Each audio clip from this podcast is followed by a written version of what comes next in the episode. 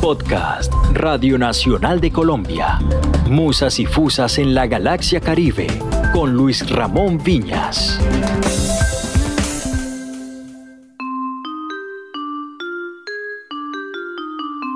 Hola, les habla Moncho Viñas. Bienvenidos a Musas y Fusas en la Galaxia Caribe.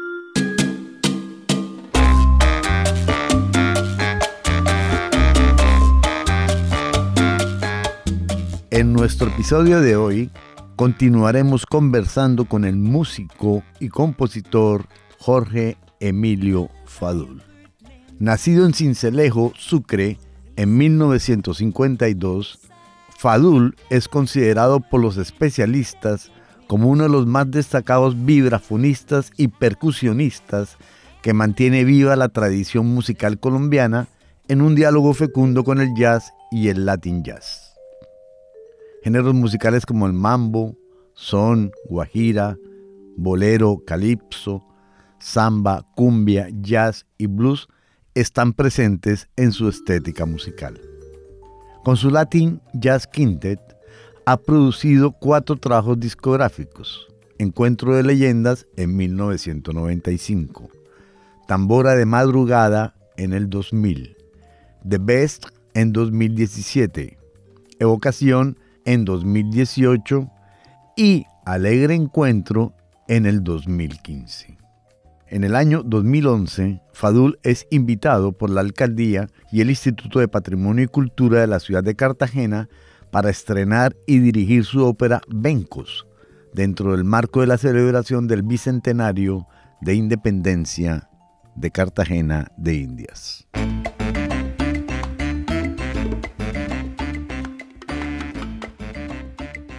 Antes de radicarte en Bogotá, ciudad elegida para tus estudios musicales, ¿tuviste la oportunidad de ser miembro o integrante de alguna agrupación en tu tierra natal? Sí, sí. En, en Cincelejo de Edel Manrique, de y de un grupo rock también que se llamaba Los Esquizofrénicos. Eh, pero esto de la música del Caribe, de la música tropical con Edel Manrique, que era un acordeonista muy bueno, compositor, y con él estuve, no recuerdo cuánto tiempo, como dos años. Ahí tuve la primera experiencia. Ya residenciado en Bogotá, cuando estudiabas en el Conservatorio de la Universidad Nacional, ¿integraste alguna orquesta o conjunto o grupo en especial? Cuando yo estoy en el conservatorio, yo entro a la Orquesta Sinfónica Experimental del Conservatorio de Música en Bogotá, que se convierte en la Orquesta Sinfónica Juvenil de Colombia. Esa orquesta experimental que dirigía el maestro Ernesto Díaz pasa a ser más adelante la Orquesta Sinfónica Juvenil de Colombia. O sea, nosotros salimos de allí y ya la orquesta tenía su propia sede. Jorge Emilio, independientemente del mundo sinfónico, en cuanto a música popular o folclórica, ¿Hiciste parte de alguna agrupación estando en Bogotá? Sí, claro que sí. Mira, toqué en una orquesta que se llamaba La Máxima.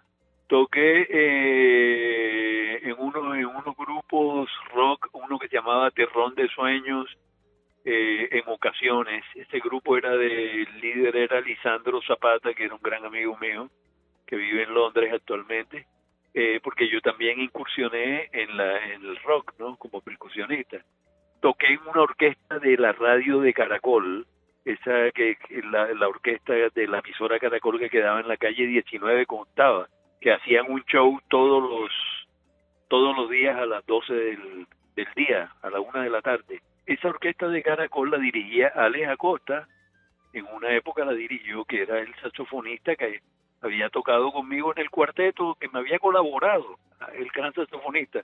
Posteriormente, más adelante, yo toqué también con Alfredo de la Fe en la orquesta de él cuando él llegó a Colombia, pero eh, sí, ocho meses toqué con él, con Alfredo. Pero ya yo tenía mi propio grupo. Yo en la década de los 80, cuando yo estoy en la Filarmónica, ya yo tenía un, un Latin ensamble que tocábamos en los clubes de Bogotá, en las discotecas, en Keops, tocábamos en los auditorios. ¿En cuáles escenarios de la capital de la República te presentaste con ese Latin Ensemble? Mira, en esa época, mucho, en la década de los 80, en Bogotá, habían una cantidad de auditorios, es que no los hay hoy en día. El Banco de Colombia tenía una, un, auditorio en el que se llamaba el Salón 20 en, en, en Unicentro. El Banco Cafetero tenía un auditorio en el centro, frente al Palacio Nariño. El Banco Central Hipotecario tenía la Casa Cultural Julio Elleras, que queda en la sexta con carrera quinta, calle sexta, carrera quinta. Eh, bueno, estaba el auditorio de Escandia. Telecom tenía su propio, en la 13 con 23 tenía su propio auditorio. Y así otros más que no recuerdo en este momento. Entonces tú, eh, todo el año, tú, uno pasaba, salía de un, tocaba un auditorio, a los 20 al, al mes tocaba en el otro, a los dos meses en el otro. Y eh, había una programación de Latin Jazz. Realmente yo trabajé mucho en la cuestión del Latin Jazz cuando yo organicé mi, mi grupo en el año 82, que ya yo cogí la dirección de tocar jazz latino también, de dedicarme al jazz latino.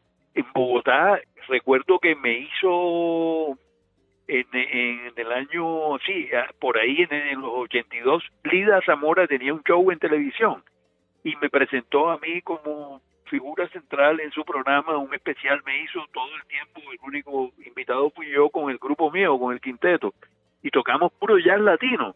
Entonces jazz latino gustaba mucho en Bogotá y sigue gustando mucho. Todo eso, como dice Mariano Candela, todo eso confluyó en que en el primer festival de jazz internacional de Bogotá, que fue el Teatro Libre, Mariano dice que la gente vio que el sector financiero estaba apoyando mucho el jazz latino y los conciertos, porque así era. Los bancos tenían su auditorio y lo programaban a uno y eso eso confluyó en, en, los festivales de jazz, o sea, en el primero que fue el, del Teatro Libre.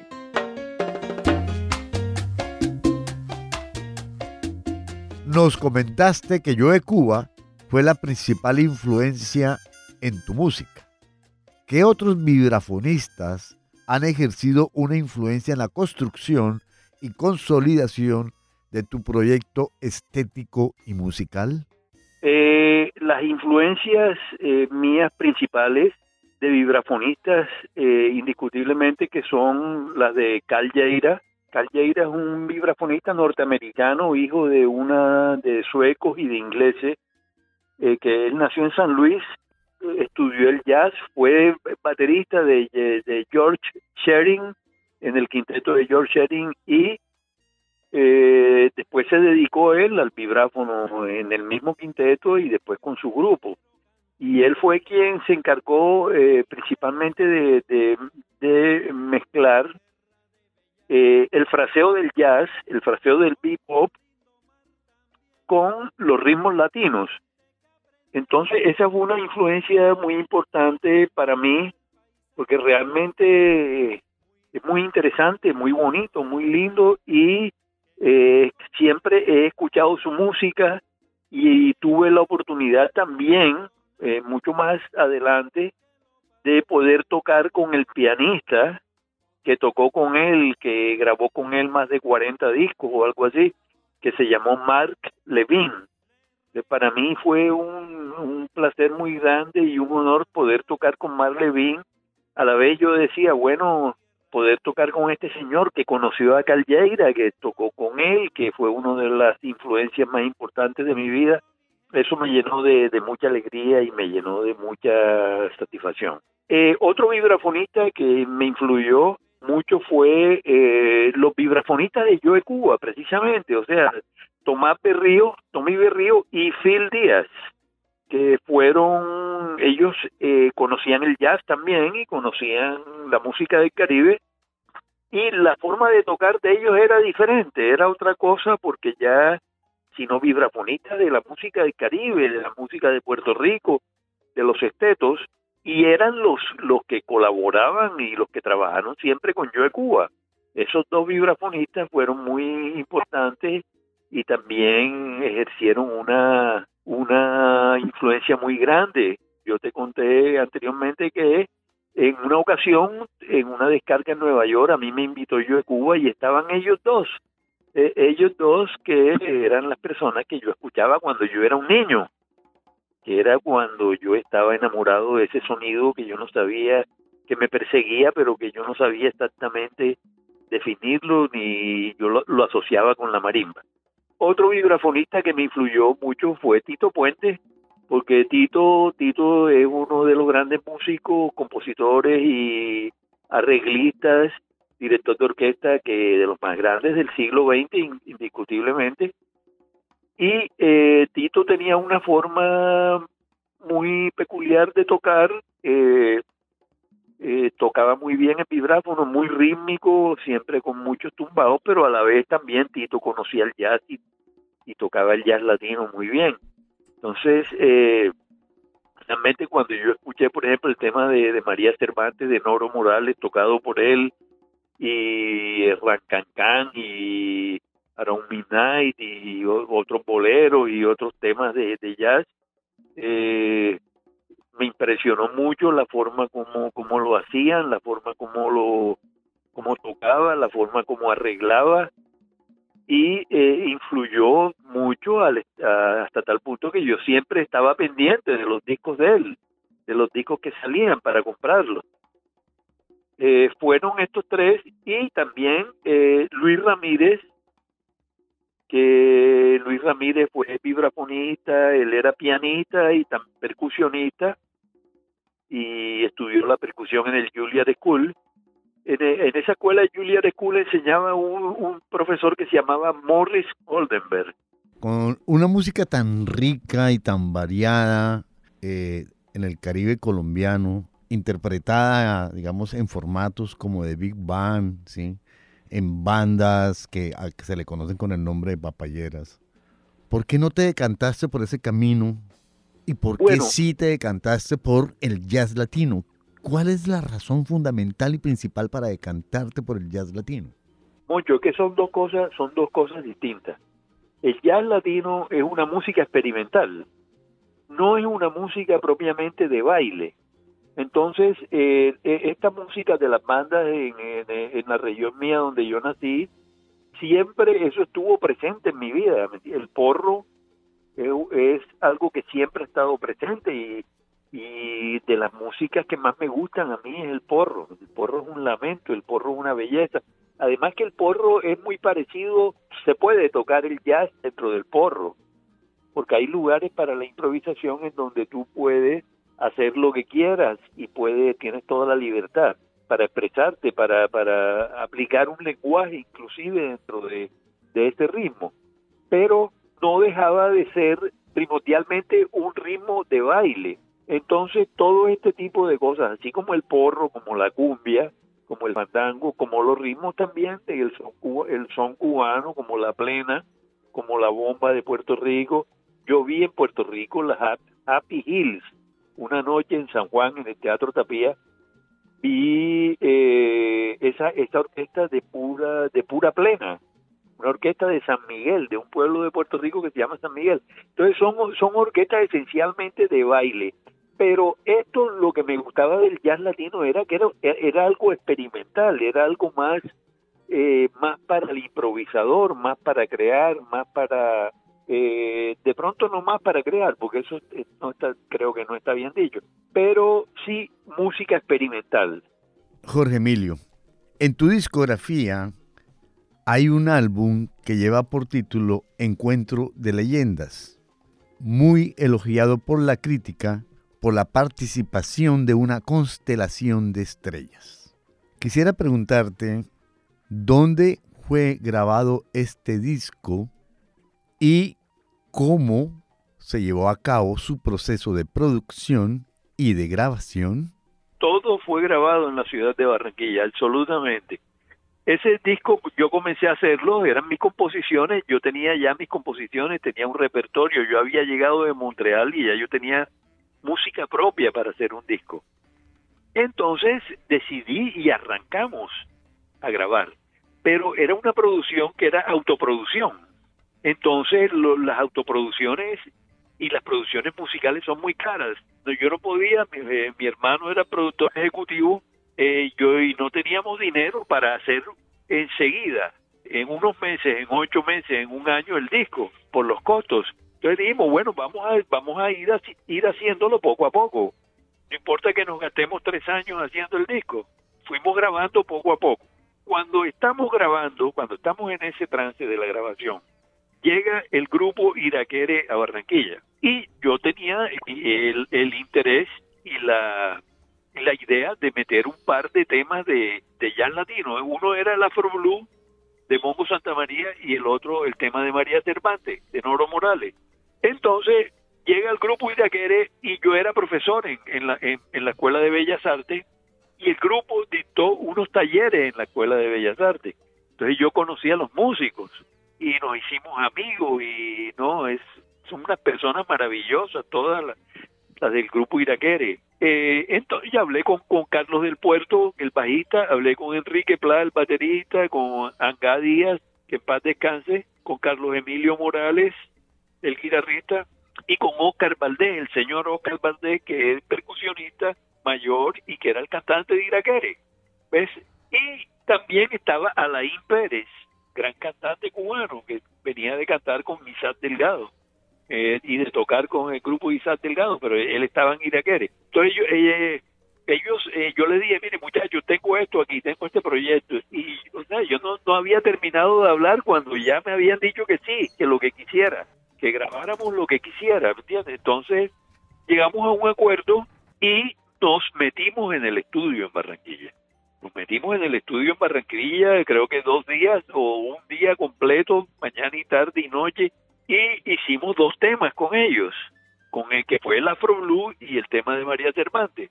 Pero grabamos la, la parte principal, o sea, todo lo que era lo que tenía que ver con el vibráfono, guitarra, las congas, la batería, los, los bogoes, los tambores batá, lo, lo, principal, esa era la sección de, de Iraquere, la sección rítmica.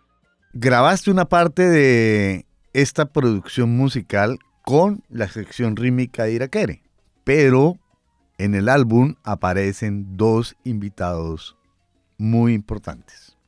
Uno es el pianista cubano Jesús Chucho Valdés y el otro es el saxofonista colombiano Justo Almario.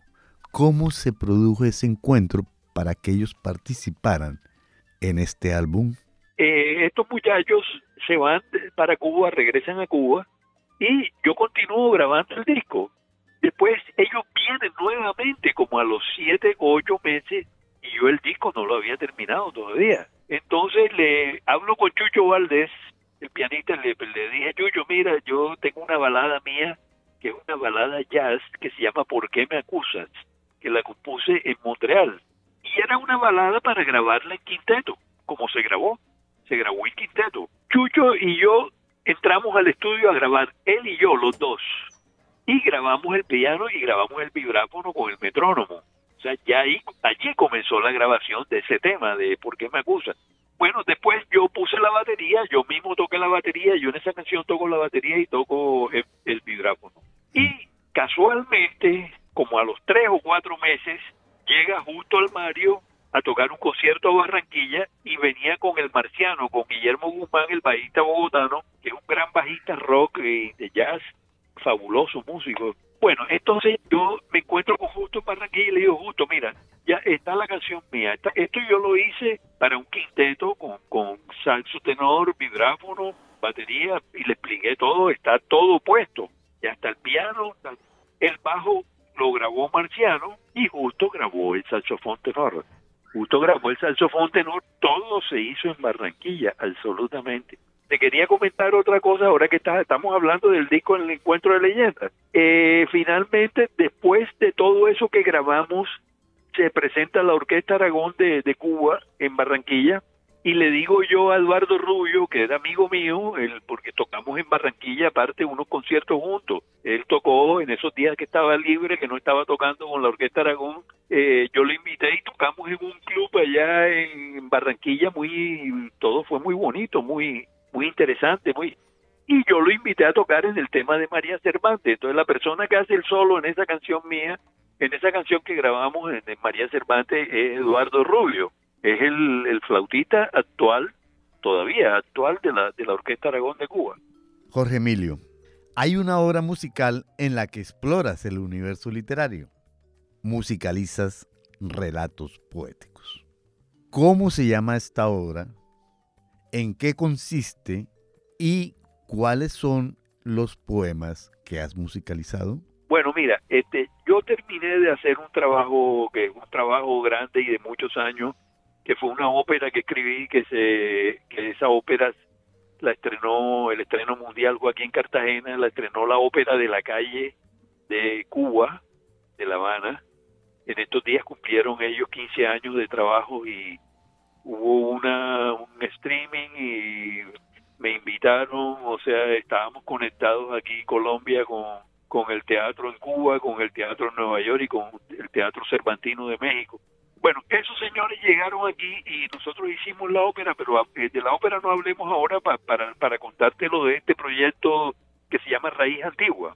Eh, ya nosotros habíamos terminado este trabajo de la de la ópera, eh, la ópera que se llamaba Bencos y Haroldo Rodríguez, un camarógrafo y, documentalista, cineasta, caminando aquí del Paseo Patronal en, en Cartagena, me dijo, Ore, ¿por qué no haces unos un ciclo de, canciones o una cantata o algo, pero con los poetas de origen sirio-libanés que hay aquí en la costa, que entre otras cosas son brillantes. Raúl Gómez Hattin, eh, Giovanni Queset, Félix Turbay, eh, Jorge García Busta, eh, Guido Jalil, Meira del Mar, entre otros, que se me escapan, pero, pero esos son los que hacen parte de la cantata Raíz Antigua y yo invité a una niña judía que se llama Mónica Gontopnik, que es mi gran amiga de siempre y una persona que yo quiero mucho, muchísimo a ella y a toda su familia.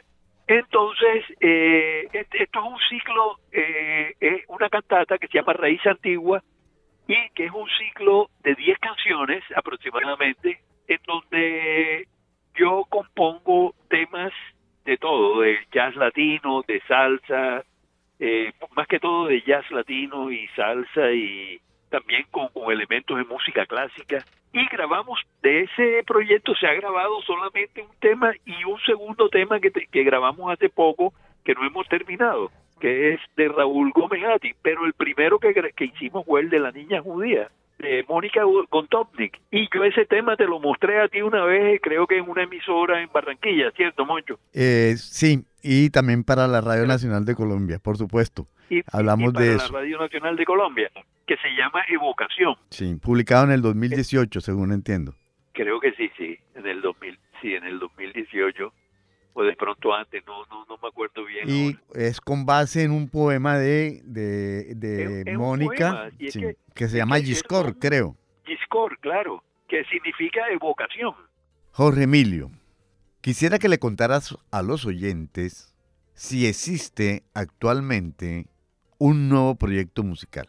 Si la respuesta es afirmativa, ¿cuál es su título y en qué consiste? Hay varias canciones mías hay un tema de la ópera Bencos, hay un tema de Gershwin que se llama Embraceable You, Embraceable You, que dice como abrazable. You don't know what love is, tú no sabes lo que es el amor. Y esos dos temas los canta Sally, canta una canción de ella que se llama Ser de Luz. Sally es la cantante del Big Band mío, de mi orquesta desde hace 14 años. La cantante y ella, aparte de ser cantante, es productora musical y ejecutiva del proyecto y yo participo también como productor musical, director, arreglista y como figura central del, disco, ¿no? Eh, esto es un disco de 25, eh, está la orquesta de 25 músicos, son ocho arreglos, de los cuales cuatro son composiciones mías. Participan justo al Mario, Eddie Martínez, Abraham Laboriel, Joel Márquez y, e Igor Moreno como artistas invitados especiales. Y cantan cantan también, lógicamente, porque es la cantante principal, Sally Station y Javier Pérez como cantantes de, la orquesta mía y eh, de jazz latino, pero también viene viene una cumbia ahí, viene una, cumbia que es un poema, es letra de Miguel Iriarte y también viene una cumbia en jazz también de, de Clifford Brown que se llama La Rue. Es un arreglo mío original que de mezcla es una mezcla, una fusión de cumbia con, con jazz. Y eh, también hay, un medley que viene Bésame mucho, Tumbando Caña, que Tumbando Caña, que es una conga cubana de los años 30, y bien cumbachero también. ¿Y cuál es el título de esa producción, el título general? ¿Cómo se va a llamar ahora esa es cuando. Ahora, es cuando. Sí, ahora es cuando. Jorge Emilio Fadul, muchas gracias, pero muchísimas gracias por concedernos esta entrevista. Los micrófonos de Radio Nacional de Colombia siempre estarán abiertos para usted y para sus historias. Muchas gracias, Moncho, muchas gracias. Gracias a ti y un saludo para todos los oyentes de Radio Nacional. Va mi cariño para todos.